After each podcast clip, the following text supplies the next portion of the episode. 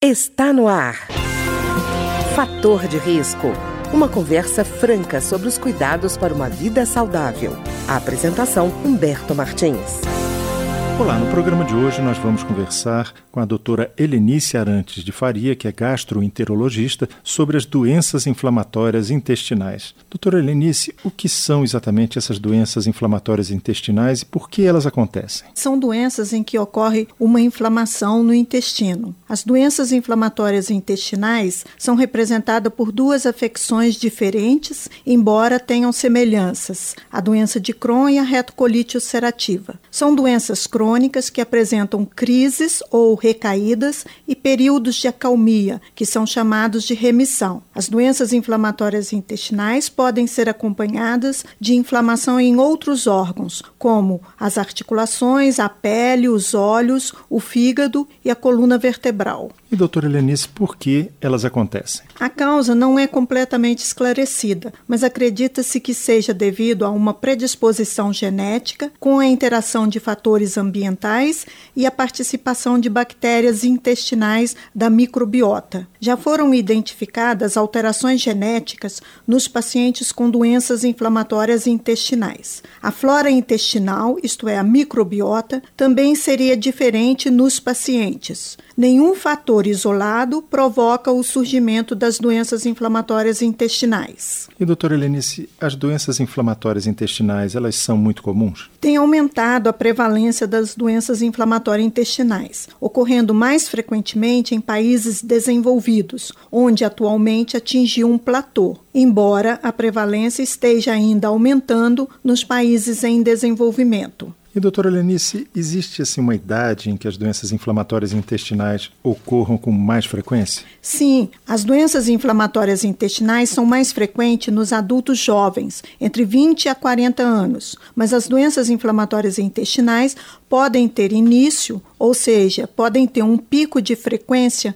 nos extremos da vida, isto é, na infância e nos idosos. Doutora Lenice, as doenças inflamatórias intestinais têm componente hereditário? Sim, há uma predisposição genética nos pacientes com doenças inflamatórias intestinais. Já foram identificadas alterações genéticas nos pacientes, alterações estas que não ocorrem em pessoas sem estas doenças. Doutora Helenice, elas são doenças transmissíveis? Não. Embora se saiba da participação de alterações na flora intestinal dos pacientes, elas não são doenças transmissíveis e dependem de fatores como a predisposição genética e fatores ambientais, como, por exemplo, o cigarro na doença de Crohn. A interrupção do tabagismo é fundamental e faz parte do tratamento. O fumo piora muito a doença de Crohn. Os pacientes tabagistas respondem pior ao tratamento clínico e ao tratamento cirúrgico e têm recidivas frequentes da doença.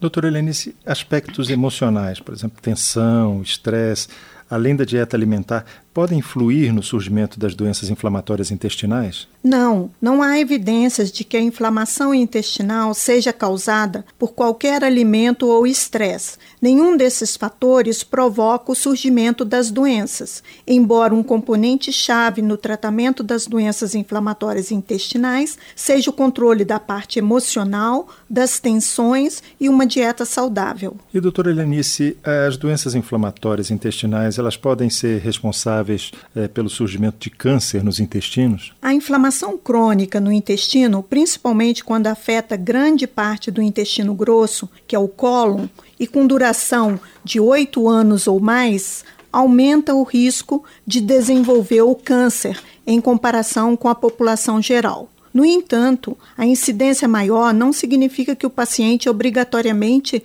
terá câncer, e sim uma probabilidade maior. Por essa razão, a melhor maneira de evitar isso e manter o intestino não inflamado é através do tratamento de manutenção e do acompanhamento médico adequado. Assim, após oito anos de doença, o médico solicitará colonoscopia anual ou bianual, dependendo da extensão da doença no intestino, e assim poderá identificar mudanças na parede interna do intestino, que é chamada de mucosa, de lesões conhecidas como pré-neoplásicas, antes do câncer aparecer. E, doutora Helenice, a doença celíaca é uma doença inflamatória do intestino? Não. A doença celíaca é uma enteropatia e não entra na classificação de doenças inflamatórias intestinais. A doença celíaca é uma desordem autoimune devido a uma resposta ao glúten em pacientes geneticamente predispostos, levando a uma atrofia da mucosa do intestino delgado.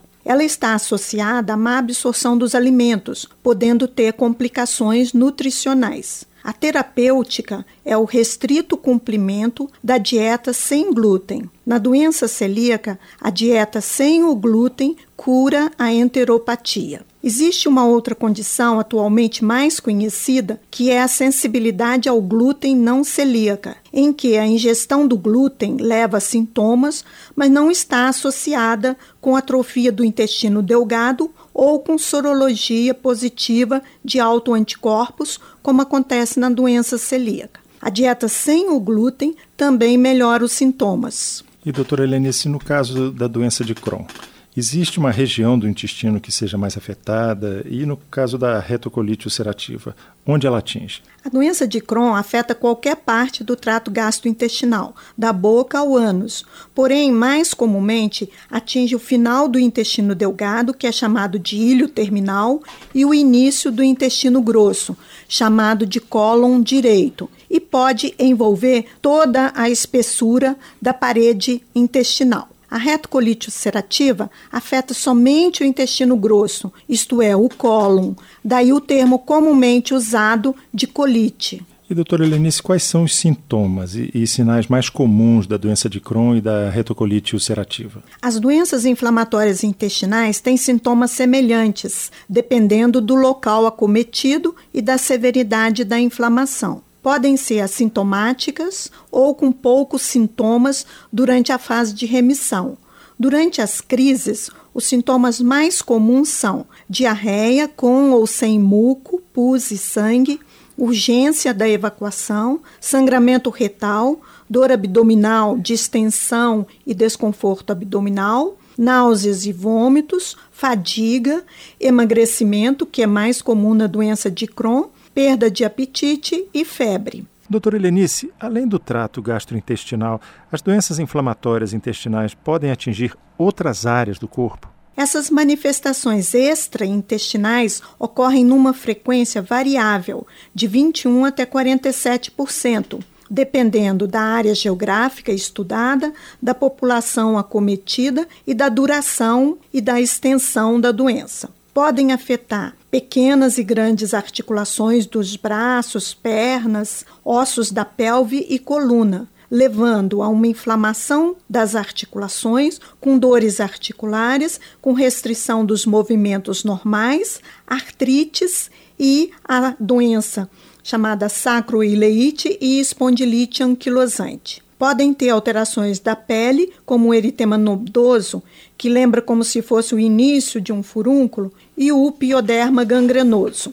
Podem ocorrer alterações hepáticas, como icterícia, devido ao envolvimento do fígado e vias biliares, como a hepatite ativa e a doença chamada colangite esclerosante. Outras alterações ocorrem nos olhos, como a uveíte e a episclerite. Doutora Helenice, é fácil o diagnóstico das doenças inflamatórias intestinais ou elas podem ser confundidas assim com outros problemas? Os sintomas das doenças inflamatórias intestinais são semelhantes àqueles que ocorrem em outras doenças. Assim, é sempre importante descartar outras causas que justifiquem tais alterações, e isso pode levar algum tempo. Para o diagnóstico, o médico deverá ouvir a história do paciente, avaliar o estado de saúde, a alimentação, os hábitos e os antecedentes familiares. Fazer um exame físico geral e, em particular, o um exame do abdômen, verificar se há mudança nas articulações, olhos e pele. Em alguns casos, a avaliação da região anal, perineal e o toque retal são importantes para avaliar as lesões perianais, como abscessos e fístulas perianais, notadamente na doença de Crohn.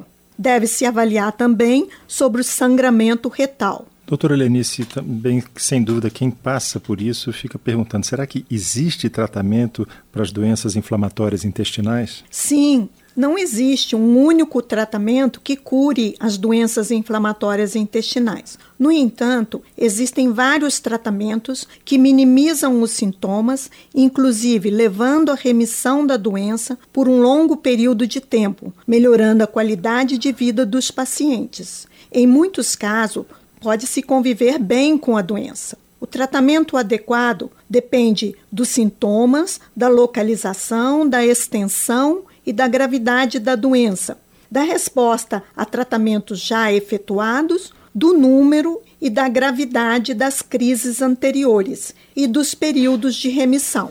E doutora Helenice, e no caso de cirurgia, quando se indica cirurgia para as doenças inflamatórias intestinais? Em geral, a cirurgia é indicada quando o tratamento medicamentoso não funciona mais ou quando ocorrem complicações. Pacientes com maior severidade da doença podem evoluir com complicações e necessitar do tratamento cirúrgico. Essas complicações são uma hemorragia clinicamente incontrolável, uma perfuração intestinal, a formação de abscessos e fístulas, as estenoses, que são estreitamentos intestinais, e as neoplasias intestinais. E doutora Helenice, as doenças inflamatórias intestinais são doenças curáveis? Até o momento, não existem medicamentos que curem definitivamente as doenças inflamatórias intestinais, mas existem medicamentos que aliviam os sintomas e, em muitos pacientes, os sintomas desaparecem, controlando a doença e permitindo uma melhor qualidade de vida.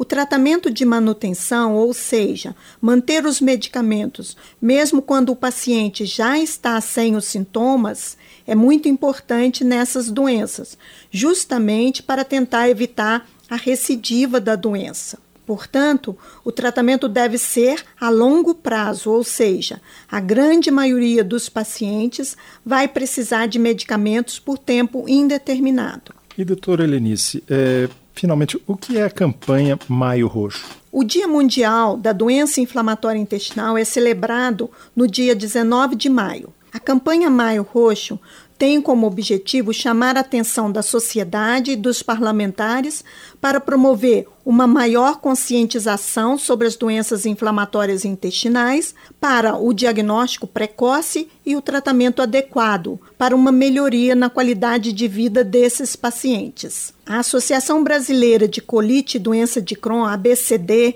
e o Grupo de Estudos da Doença Inflamatória Intestinal do Brasil, o GEDIB, estão unidos em prol da conscientização sobre as doenças inflamatórias intestinais no Brasil. Eu queria agradecer então a doutora Helenice Arantes de Faria, que é gastroenterologista e conversou conosco sobre as doenças inflamatórias intestinais. Doutora Helenice, muito obrigado. Obrigada. O programa de hoje teve trabalhos técnicos de Ricardo Coelho. Se você tem alguma sugestão de tema ou comentário sobre o programa de hoje, basta enviar uma mensagem para o endereço eletrônico programa fator de risco, tudo junto, arroba gmail.com. Até o nosso próximo encontro. Fator de risco, um programa com dicas para melhorar a saúde. Uma produção da Rádio Câmara, transmitida por emissoras parceiras de todo o Brasil.